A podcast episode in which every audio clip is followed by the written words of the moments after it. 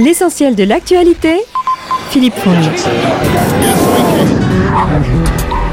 Bonjour à tous, cauchemar et désolation. Le dernier bilan du séisme de vendredi au Maroc s'élève désormais à 2122 morts et 2421 blessés, dont 1404 dans un état grave. L'aide s'organise. Parmi les associations mobilisées, Cœur de Gazelle, l'association caritative créée par Dominique Serra, la fondatrice du fameux rallye des gazelles. Ce rallye se déroule chaque année au Maroc. Des fonds sont actuellement récoltés sur le www.coeurdegazelle.org.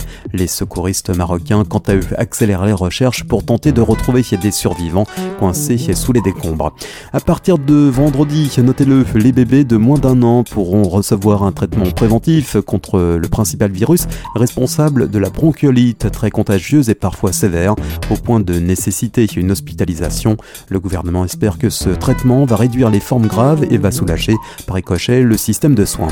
L'épidémie de dingue continue sa progression aux Antilles. Santé publique France a enregistré 770 cas cliniquement évocateur de dingue en Martinique et 600 en Guadeloupe entre le 28 août et le 3 septembre dernier. La dingue se transmet essentiellement par les piqûres de moustiques.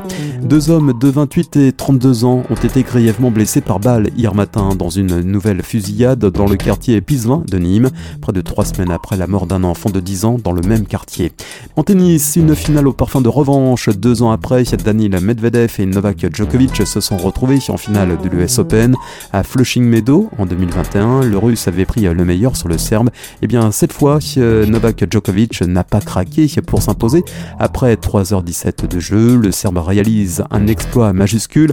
Il fait le petit chelem en remportant 3 des 4 tournois du Grand Chelem de la saison, à savoir l'Australie, Roland Garros et l'US Open.